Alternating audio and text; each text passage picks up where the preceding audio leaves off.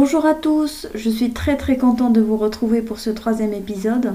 Cet épisode qui va parler euh, de la fissuration à froid. Euh, j'avais envie euh, de changer un petit peu de registre, hein, ne pas être tout le temps dans la qualité pour vous montrer un petit peu d'autres facettes du soudage.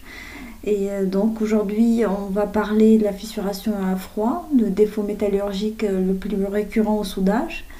L'objectif est de vous présenter les causes de ce défaut, comment on peut y remédier.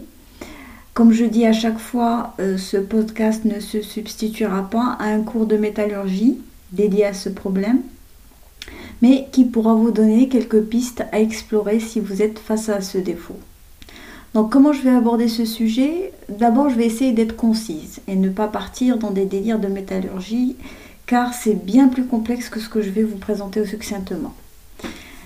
Du coup, on commencera par la définition et l'explication de la fissuration à froid, puis les phénomènes qui engendrent cette fissuration, et on finira par comment s'en prévenir et comment éviter ce genre de défaut. Qu'est-ce que la fissuration à froid? Comme son nom l'indique, c'est une fissuration qui va apparaître lors du refroidissement de la soudure, juste après le refroidissement. Dans certains cas, elle peut apparaître jusqu'à 24 à 72 heures après le soudage, en fonction de l'énergie de soudage utilisée. D'ailleurs, certaines normes, comme la 1090, imposent un temps d'attente avant de faire des contrôles CND, pour être sûr d'avoir euh, dépassé le temps critique où une fissuration à froid peut apparaître. Elle va se matérialiser, cette fissuration à froid, dans 95% des cas, dans le métal de base. Et je reviendrai après sur pourquoi c'est dans le métal de base que cette fissure apparaît. Étant donné que c'est une fissure qui va apparaître lors du refroidissement, on va s'intéresser à ce qui se passe dans l'acier lors du refroidissement. Donc tout d'abord, quand une soudure est donc un métal de base adjacent à une, soudure euh, refroidie, il va y avoir un phénomène de retrait. Si notre joint n'est pas libre dans son retrait, on va parler d'une soudure bridée et on a une apparition de contraintes résiduelles. La valeur de cette contrainte, elle peut atteindre, dans certains cas, la valeur de la limite élastique de l'acier. Si on est dans, le cas d'un acier S355, on peut se retrouver avec une contrainte résiduelle équivalente à 355 MPa.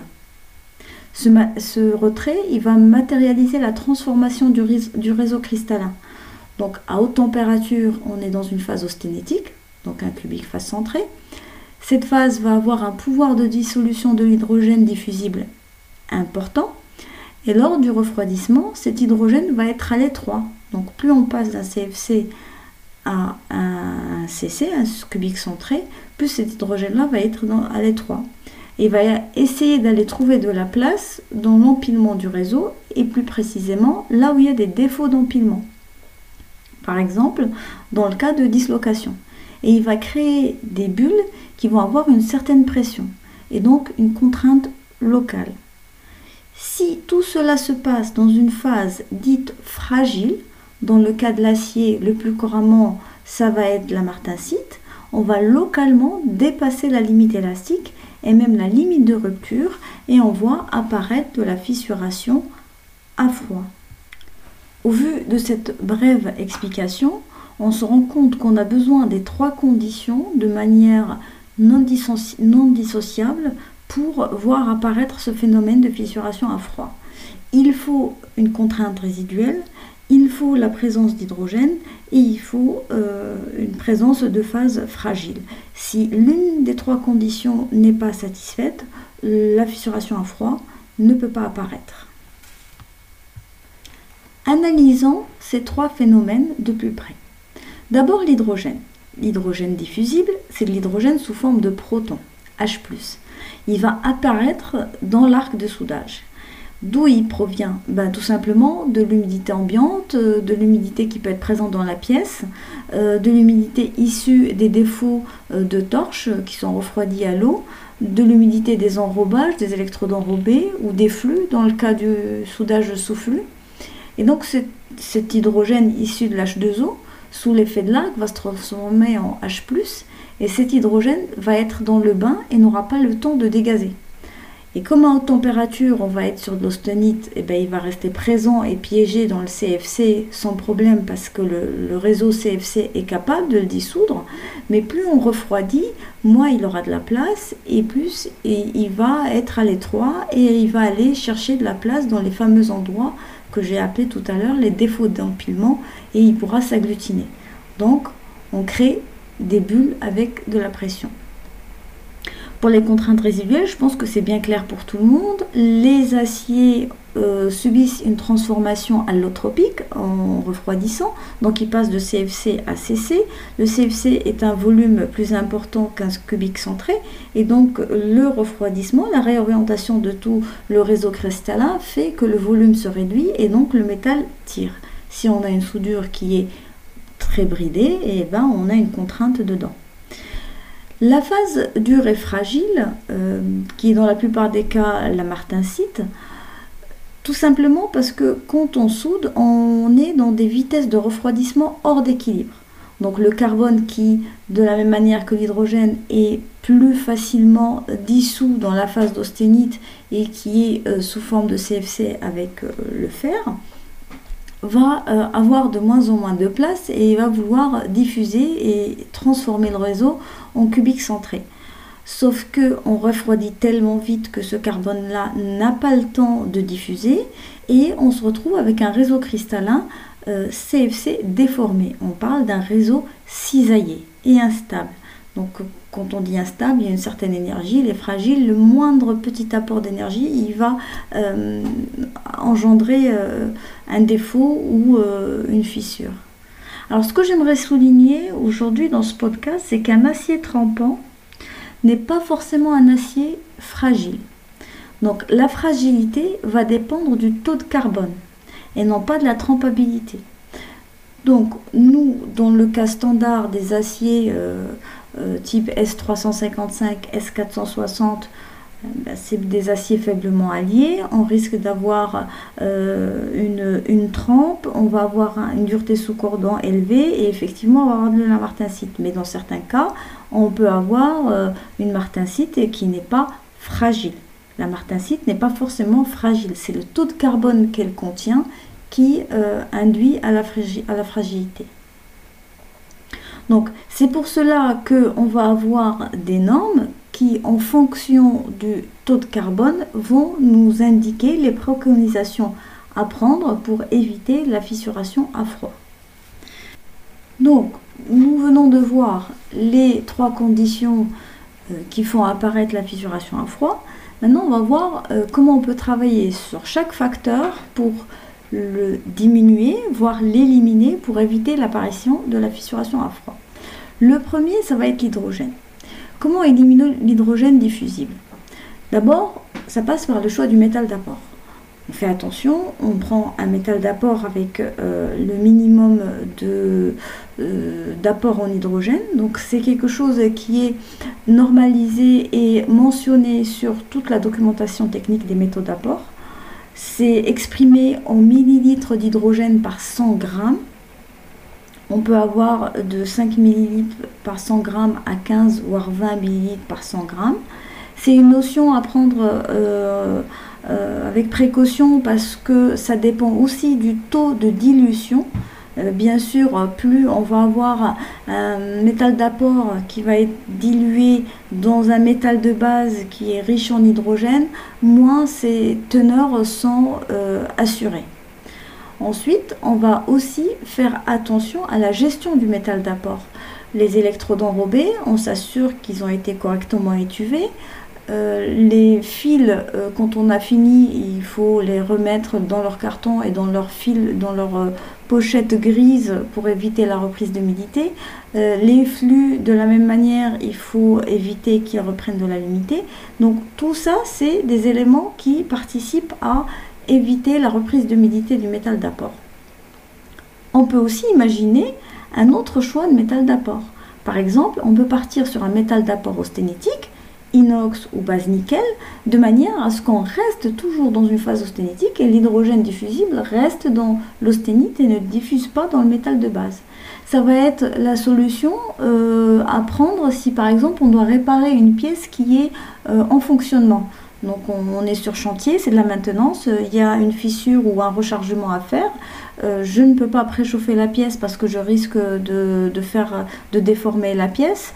Euh, je ne peux pas euh, préchauffer ou je ne peux pas étuver mes électrodes parce qu'on on m'a averti à la dernière minute sur chantier, on m'a averti à la dernière minute qu'il faut réparer, et eh ben je prends une, électrode inox ou une base nickel et je recharge avec et là j'ai plus de problème d'hydrogène diffusible. Alors l'autre aspect de l'hydrogène c'est qu'il peut aussi être dans le métal de base et là euh, il faut dégourdir euh, à 100 degrés, grand maximum bien sûr, parce qu'il faut toujours rester dans, le respect euh, de ce que impose la CUMOS. Et j'ai déjà vu lors de dégourdissage de pièces des flaques d'eau euh, au niveau du pied du soudeur hein, parce que la tôle elle est euh, vraiment très riche en, hydrogène. Alors pour les contraintes résiduelles, on sait qu'elles apparaissent lors du refroidissement. Plus on refroidit vite, plus les contraintes sont élevées. L'idée, c'est de mettre en place un post-chauffage qui permettra un refroidissement plus long et donc des contraintes résiduelles faibles. Attention, par contre, ça je l'ai déjà entendu, le post-chauffage n'est pas après le refroidissement.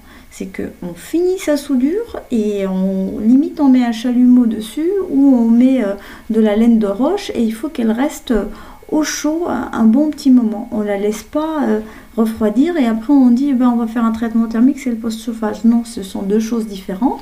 Une fois que la pièce est froide, c'est trop tard. Le post-chauffage va aussi aider la pièce ou la soudure à faire dégazer l'hydrogène diffusible qu'elle aurait pu garder piégé. On peut aussi imaginer une solution mécanique. Donc l'apport d'énergie par martelage fait baisser les niveaux de contrainte. Je ne vais pas rentrer dans les détails, mais on a un phénomène de plastification qui va utiliser l'énergie présente dans l'acier et ainsi réduire les contraintes résiduelles. On arrive au troisième point, la dureté de la martensite.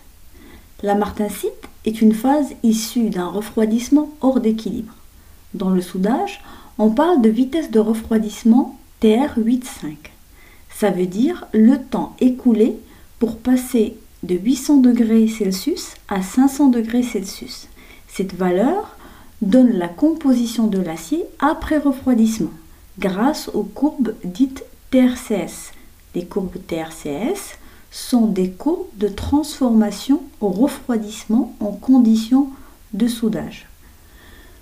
Plus ce temps est court, donc plus le TR85 est petit, plus on augmente le risque d'avoir une structure dure. Alors pour ce point, il existe plusieurs solutions et aussi plusieurs normes. Je ne peux pas parler de toutes, je vais en citer deux, mais l'idée et le principe est basé sur un point c'est que plus on chauffe vite, plus on refroidit vite.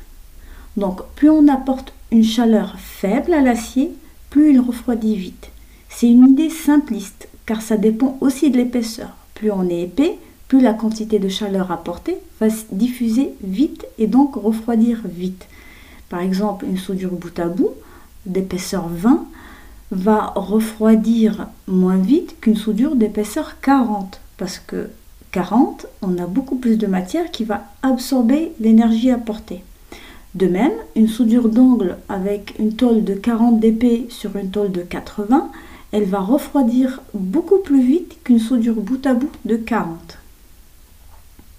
Pour cela, l'IRSID, donc l'Institut de recherche de la sidérurgie, qui aujourd'hui s'appelle ArcelorMittal Research, avait mis en place un diagramme qui, en fonction de l'épaisseur, du procédé, du type de joint, donc du bridage, on obtient des valeurs de courbe TR85.